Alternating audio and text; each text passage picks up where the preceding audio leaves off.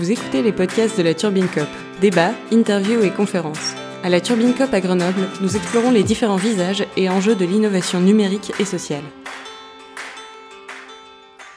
Nous recevons aujourd'hui Julie Orgelet, consultante spécialiste en éco-conception numérique, suite à l'atelier Econum, les éco-gestes pour une utilisation du numérique responsable, qui a eu lieu à la Turbine et co-organisé avec Anna Cruot, facilitatrice en intelligence collective.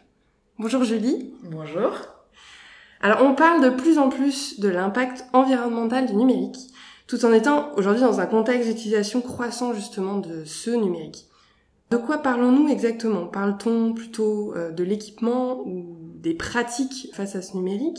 Et finalement, bah, qu'est-ce qui pèse le plus? Aujourd'hui, les chiffres qui sortent, ils sont, on va dire, globaux euh, par rapport à l'impact global du numérique. C'est-à-dire qu'on avait tendance à parler jusqu'à présent uniquement de la consommation d'énergie.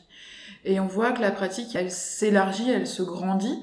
J'ai d'ailleurs euh, participé à l'étude de Frédéric Bordage sur l'empreinte environnementale du numérique mondial, où on prend en considération à la fois la fabrication des équipements, leur usage, leur fin de vie, etc. Et on considère après les trois tiers de l'infrastructure, donc ce que vous voyez, euh, enfin vous et moi dans votre poche, votre téléphone portable, euh, votre monde connecté, votre ordinateur, etc. Mais aussi euh, l'infrastructure du réseau et le data center. Et jusqu'à présent, on a énormément parlé des data centers comme étant très énergivores. Alors oui, c'est le cas. Euh, mais on a un impact qui est très concentré et finalement assez visible, comme on aurait un impact d'une usine.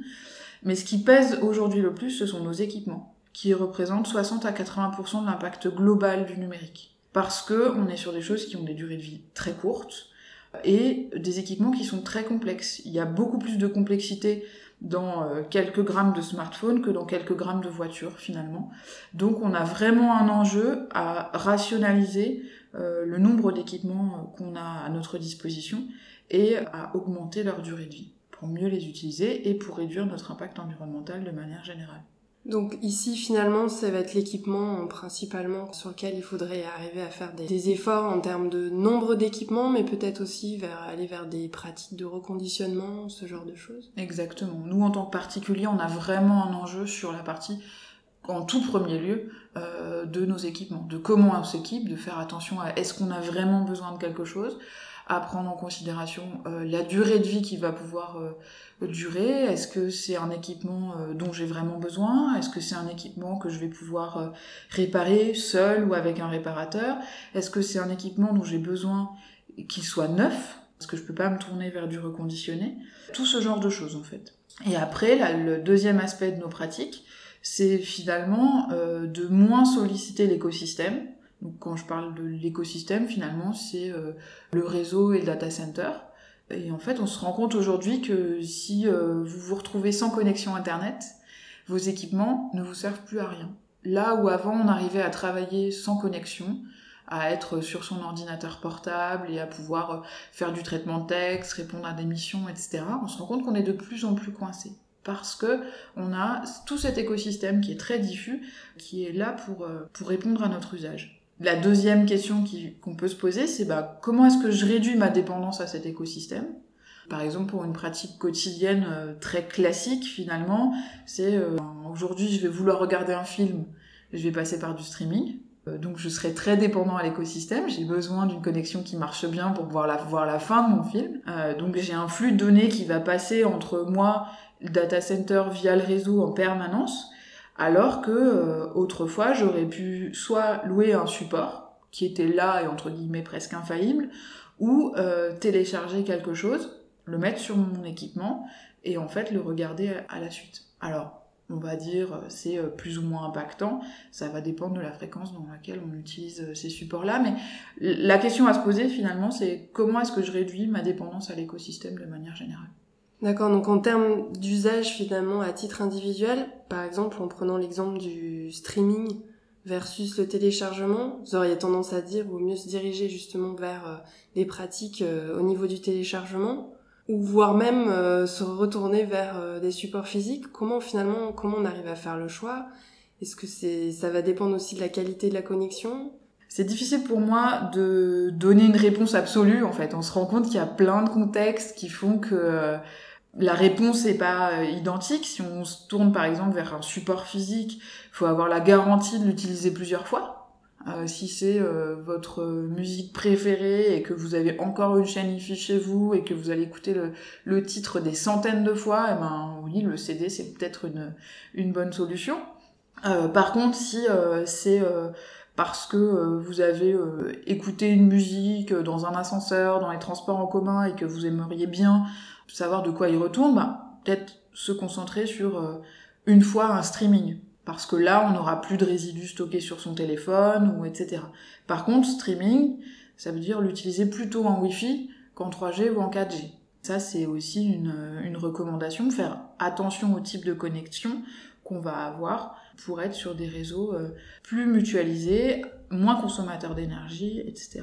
Et puis le téléchargement, bah, ça reste une bonne option si on va regarder ou écouter quelque chose plusieurs fois et qu'on a euh, une bonne connexion à un moment et qu'on peut euh, se, se, passer du réseau à un autre. Donc ça veut dire finalement, en tant qu'individu, à chaque usage, il faudra essayer de se dire, de réfléchir, de prendre conscience de notre usage, du type de connexion, de la fréquence d'usage ou ce genre de ce genre de bonnes pratiques finalement qu'on pourrait euh, s'appliquer à, à soi-même. Oui, la, problématique qui est associée au numérique, c'est le fait que ce soit très diffus, gratuit, invisible, souvent, et donc on a tendance à pas réfléchir. On est dans une hyper disponibilité. Alors que la sobriété numérique ou les éco-gestes, la première chose à faire, c'est comme je le disais tout à l'heure, est-ce que j'en ai vraiment besoin? Et ensuite, si j'en ai vraiment besoin, ben, quel va être mon usage et comment est-ce que je peux réduire l'impact à la fois de mon terminal, mm. euh, de ma connexion et mon impact du stockage à distance euh, du contenu que je vais euh, utiliser. Donc on est vraiment dans une démarche qui nécessite de reprendre la main sur les choses, de les reconscientiser et de se dire comment est-ce que je peux faire pour avoir la pratique la plus vertueuse possible. Et justement, en parlant de stockage des données, c'est quelque chose qui n'est pas forcément facile à maîtriser en tant qu'individu, enfin en tout cas de prendre conscience de ce que ça représente réellement. Il y a beaucoup de solutions sur le marché, donc euh, on tend de plus en plus vers euh, des solutions euh, de stockage sur un cloud. Finalement, par rapport à votre discours, est-ce qu'on n'aurait pas du coup plutôt tendance à installer un serveur en local chez soi ou tout simplement revenir au, bon vieux disque dur externe sur lequel on peut stocker un certain nombre de choses ben, C'est comme pour le streaming ou le téléchargement, c'est-à-dire qu'il n'y a pas de réponse absolue. Pour le stockage, en fait, de manière générale, ce qu'il faut comprendre, c'est qu'un équipement, il a le plus petit impact si il est fortement mutualisé. Donc finalement, le data center est plutôt une bonne solution pour cette mutualisation, sauf qu'elle génère un espèce de flux permanent de communication entre chez soi et sur le data center. Et puis, entre guillemets, euh, pour faire fonctionner les équipements du data center, il va falloir euh, bah, l'alimenter, etc. Il y a des redondances une fois, deux fois, trois fois. Donc, ce que j'ai envie de dire, c'est que le cloud, il faut pas diaboliser le cloud. Euh, il faut savoir où sont nos données. Si elles sont en France, par exemple, on peut bénéficier d'un mix énergétique qui est dit bas carbone. si elles sont stockées aux États-Unis ou en Chine, c'est pas la même chose. Et puis, euh, en général, on a surtout tendance à démultiplier nos espaces de stockage. Alors, on a tous euh, une Dropbox, euh, un Drive, plein d'espaces de stockage où nos données sont redondées un nombre de fois assez incroyable, puisqu'à chaque fois, il y a ce que nous, on a mis, et puis le nombre de redondances qu'il peut y avoir. Donc, c'est là encore une espèce d'hygiène qu'il faut avoir, de se dire, OK, peut-être que j'ai besoin d'un stockage physique, et du coup, j'ai un un disque dur d'une grande capacité que je veux pouvoir garder longtemps dans le temps, ou un serveur local euh, partagé avec plusieurs entrepreneurs euh, ou plusieurs entreprises ou, autres, donc travailler quand même cette mutualisation. Et puis, si je passe dans le cloud, se dire, en fait, je ne vais pas acheter une grande capacité de stockage, mais je vais me contraindre à une hygiène qui me permet de rester sur des petites capacités et euh, qui vont éviter le fait que euh, je démultiplie mes espaces de stockage, que je démultiplie des sources de données, etc. etc. Est-ce qu'il il y a d'autres bonnes pratiques que vous pourriez conseiller même enfin voilà ça peut être débrancher euh, la batterie de son ordinateur ce genre de petites choses que finalement on est tous capables de faire qui est vraiment accessible en tant qu'individu? Bah, le conseil numéro un c'est donc limitons le nombre de nos équipements et allongeons leur durée de vie le numéro 2, c'est essayons de faire la chasse à toutes les consommations inutiles. Donc euh, couper notre box la nuit si on en a une, euh, éteindre son ordinateur pour la pause déjeuner, débrancher son, son chargeur. Tout ça, c'est des choses qui vont avoir un impact significatif sur la facture d'électricité notamment, hein. euh, parce qu'aujourd'hui, une box en mode veille, c'est 6 watts, un peu moins pour celles qui sont très performantes, mais c'est de la consommation qui sert à rien. C'est comme si vous aviez votre robinet qui coule euh, toute la journée parce que euh, juste euh, l'eau courante est disponible. Bah là, on consomme de l'énergie toute la journée parce qu'elle elle arrive à la prise. C'est ces pratiques-là, je pense qu'il faut favoriser, en commençant par chez soi. Et c'est pas très compliqué une fois qu'on en a pris conscience. Et ça s'applique un petit peu à tous les domaines. Hein. Et après, c'est se poser la question du volume de données qu'on fait transiter tous les jours pour des usages qui sont pas toujours nécessaires. Est-ce que j'ai besoin d'envoyer un GIF animé? Est-ce que j'ai besoin d'envoyer un message vocal euh, sur une plateforme euh, euh, réseau social plutôt que d'envoyer un SMS Il y a des choses qui sont des retours en arrière qui sont pas si lointains et euh, qui permettent de réduire euh, de manière significative euh, notre impact individuel, même si tout ne s'arrête pas à l'impact individuel de chacun. C'est par là qu'on va arriver à infléchir la croissance de l'impact environnemental du numérique. Aujourd'hui, on estime qu'on est à 2 à 4% des émissions de gaz à effet de serre, donc c'est à peu près l'équivalent de l'aviation civile. On devrait passer, si on reste sur un volume de croissance tel qu'aujourd'hui, à 8%, qui est l'équivalent du parc automobile c'est quand même euh, des chiffres qui sont colossaux et où il va falloir mettre un petit coup de frein, quoi. Voire un gros coup de frein. Alors là, effectivement, on parle de l'individu, mais euh, si je me tourne plus vers les entreprises, qui ont aussi euh, clairement leur impact face au numérique. Alors vous, Julie, donc vous êtes aussi coporteuse d'un projet qui vise justement à accompagner les entreprises à la fois dans l'évaluation et la réduction de l'impact environnemental de leurs services numériques. Donc le projet s'appelle Nega Octet. On voit aujourd'hui donc des entreprises qui vont s'engager sérieusement dans cette voie, mais d'autres qui vont peut-être euh, avoir tendance à faire un peu de greenwashing. C'est euh, le mot qu'on entend euh, qui est un peu à la mode. Quelle est votre perception des choses et pour vous, quelle est finalement la bonne démarche, que ce soit pour une petite ou une moyenne entreprise qui voudrait éco-concevoir ses services? Quelle est votre vision des choses par rapport à ça, vous qui êtes justement à l'encontre de ces entreprises tous les jours?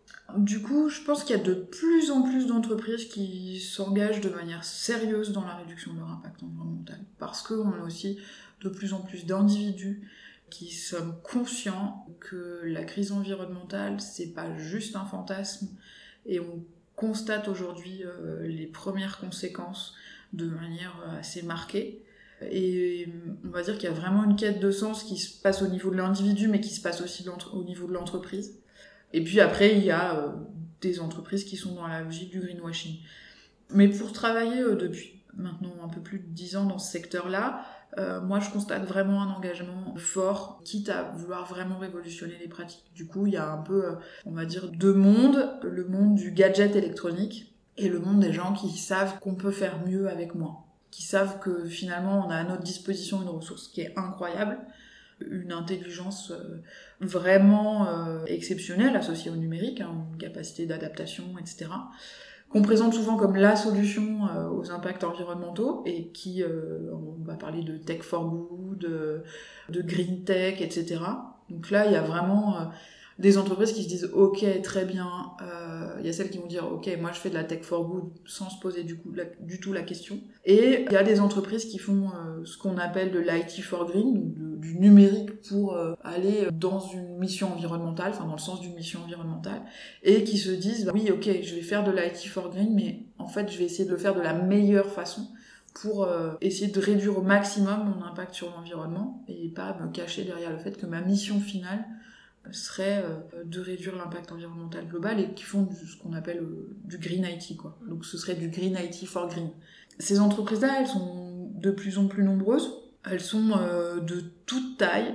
J'ai travaillé avec mon ancienne société sur un projet qui était organisé par la CCI Occitanie et euh, par l'ADEME qui s'appelle Green Concept, qui a permis d'accompagner 27 euh, petites et moyennes entreprises dans leur démarche d'éco-conception. Donc ça a été vraiment un succès euh, de sensibilisation, ça a été des rencontres avec des belles personnes qui avaient vraiment envie de faire du numérique mais pour le mieux. de ce point de vue-là, je suis assez optimiste. C'est pour ça qu'on a lancé son grand frère euh, NegaOctet, qui euh, se destine à essayer de généraliser en fait les pratiques d'évaluation de l'impact environnemental pour faire la balance entre euh, quel est mon impact positif in fine et comment je mets en œuvre cet impact positif pour qu'il soit le plus petit possible. Donc comment est-ce qu'on crée des données et comment est-ce qu'on donne à voir à ces entrepreneurs-là quel est l'impact de leur solution, mais de manière globale sur l'ensemble des choses.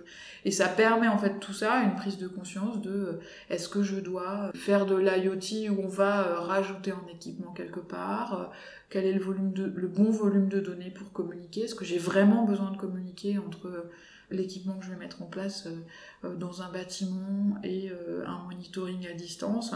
Positionner toutes ces questions-là dans un contexte entrepreneurial et euh, dans un contexte finalement euh, de sobriété et euh, de frugalité, c'est-à-dire positionner le numérique au bon endroit pour la bonne mission. Et il me semble, en tout cas pour être membre de l'Alliance Green IT, de l'Institut numérique responsable, du collectif Conception numérique responsable, etc., qu'il y a vraiment un mouvement de fond vers ces pratiques-là. On n'est plus dupe sur le fait que le numérique va sauver l'humanité, on va le garder comme un outil parmi tant d'autres et euh, le remettre à sa juste position pour, euh, pour en faire quelque chose. Et en tout cas, c'est euh, la vocation du projet NegaOctet, c'est vraiment d'arriver à, quantifier les pratiques numériques, l'impact environnemental des pratiques numériques pour réduire ces valeurs-là dans un objectif de sobriété et de juste place finalement du numérique dans une société qui est en mutation. Les entreprises que vous rencontrez, donc, euh, est-ce que vous vous retrouvez parfois face à des entreprises qui ont une attente assez forte de rentabilité financière? Parce que quelque part, voilà, ils vont être peut-être prêts à faire euh, des efforts ou devoir investir euh, de telle ou telle manière pour pouvoir justement répondre à cette réduction d'impact environnemental. Est-ce qu'ils ont des attentes d'avoir des, vraiment des objectifs en termes de réduction de coûts, si je puis dire, euh, par rapport à l'infrastructure euh, numérique En fait, euh, l'éco-conception au sens large, qu'elle concerne le numérique ou pas, en général, c'est un gros enjeu d'investissement de départ, c'est-à-dire ça nécessite de se reposer plein de questions, de fédérer des équipes, de, de reprendre le projet un peu à la source et de discuter. Donc en général, dans une logique où on veut euh, aller le plus vite possible à l'objectif, ben, ça nécessite de faire un peu un retour en arrière, de se poser et de prendre un projet euh, dans un angle différent, mais finalement qui est l'angle d'un projet en général.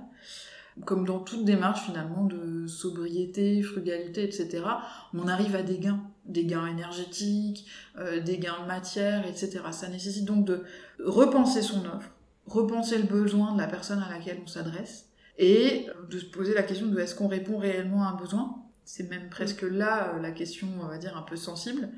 Mais euh, en le faisant de la manière la plus efficace et la plus efficiente possible, finalement, on est euh, souvent sur des gains financiers directs. Et après, ces démarches de, de sobriété et d'autres vont remettre plutôt le capital immatériel de la société au centre, c'est-à-dire les compétences des gens, euh, leur formation, euh, leur contact client, etc., etc. Donc ça va plus dans le sens d'une société du contact euh, et de l'humain. En tout cas, c'est moi ma vision des choses. Et donc à court terme, ça nécessite un investissement et ça nécessite souvent la capacité à se remettre en question. Un certain effort. Un certain effort et parfois un retour en arrière ou une capacité d'innovation. Mais à moyen terme, c'est très rentable. Ça, c'est des arguments où vous avez tendance à pousser aux entreprises ou généralement c'est plus un discours On va dire que soit euh, on a des gens qui viennent vers nous parce qu'ils sont déjà convaincus, soit euh, on en a où les équipes projets elles sont convaincues mais pas la hiérarchie. Donc là on peut dire ben sur tel et tel projet, on a diminué par 4 l'impact environnemental, mais on a divisé par 3 le coût pour l'entreprise, les coûts de stockage dans le cloud, les coûts euh, de capacité performance des serveurs. Parce que développer des applications éco-conçues, ça veut dire développer, euh, enfin, ça veut parfois dire développer sur des vieilles machines avec euh, des capacités de calcul réduites, donc être capable d'être hébergé sur des choses plus petites. Finalement, comme on est dans un univers très contraint, on est potentiellement dans un univers très rentable financièrement.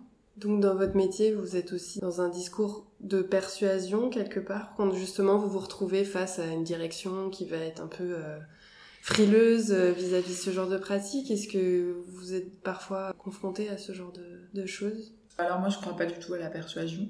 Alors c'est peut-être pas le bon mot, effectivement. mais euh, non, mais je comprends l'enjeu. C'est-à-dire que moi, si c'est travailler avec des gens qui sont qui n'y croient pas, qui n'y croient pas, qui n'ont pas envie d'y aller, bah moi non plus, j'ai pas envie d'y aller. Mm. En fait, euh, il y a tellement d'autres qui ont envie, qui ont des équipes qui veulent euh, avancer. Faire des démarches d'éco-conception à des gens qui vont à reculons, ça marche pas. Mm. Au mieux, on va arriver à euh, quantifier les impacts environnementaux. Et puis, on trouvera toujours un truc pour dire oui, mais le numérique, c'est quand même beaucoup moins que l'aviation, ou que l'énergie au charbon, ou. Donc, en fait, ça sert à rien en tout cas de mon point de vue, ça sert à rien d'y aller au forceps, alors que finalement c'est le marché qui, euh, sur certains autres concurrents ou euh, compétiteurs, etc., va faire que les autres vont choisir d'aller dans cette voie-là parce que malgré tout, on doit réduire nos émissions d'un facteur 4.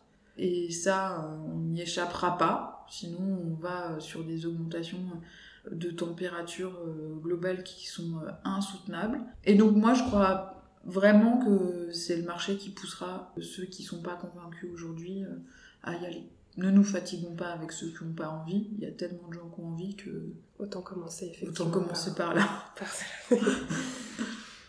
Euh, très bien. Alors euh, via du coup votre structure, vous organisez aussi régulièrement des ateliers, des formations, donc autour notamment des éco-gestes, donc que ce soit à la fois pour du pro ou du perso. Est-ce que vous pouvez nous en dire un peu plus euh, Comment suivre euh, votre actualité? Euh, Et d'ailleurs, vous pouvez en profiter pour nous parler éventuellement des prochaines sessions auxquelles nous pourrions participer. J'ai le plaisir d'intervenir dans le cadre du festival Transfo et notamment d'organiser deux ateliers économes autour des éco-gestes pour une utilisation du numérique plus responsable. Le premier a lieu le 13 mars à Lens en Vercors au comptoir Verenco et puis on aura une, une, édition euh, suivante le 7 mai prochain dans le cadre de la programmation hors les murs euh, du collectif voisin à la Maison des habitants du quartier de l'Abbaye de Grenoble. Et puis ensuite, euh, je propose des formations, alors là plus à destination des professionnels autour de l'analyse du cycle de vie des services numériques. La prochaine session, elle aura lieu en septembre, le 21 et 22 septembre si je dis pas de bêtises, et puis il y en aura d'autres par la suite. Et puis j'ai toujours plaisir euh, à intervenir sur des actions de sensibilisation euh, diverses et variées sur des formats euh, plus ou moins longs. Donc ben, vous pouvez retrouver mon actu sur la page LinkedIn de Dès Demain ou sur le site internet desdemain.com. Ok, très bien. Merci beaucoup Julie et merci pour tous ces éléments d'information. On sera ravis du coup de participer à ces différents ateliers.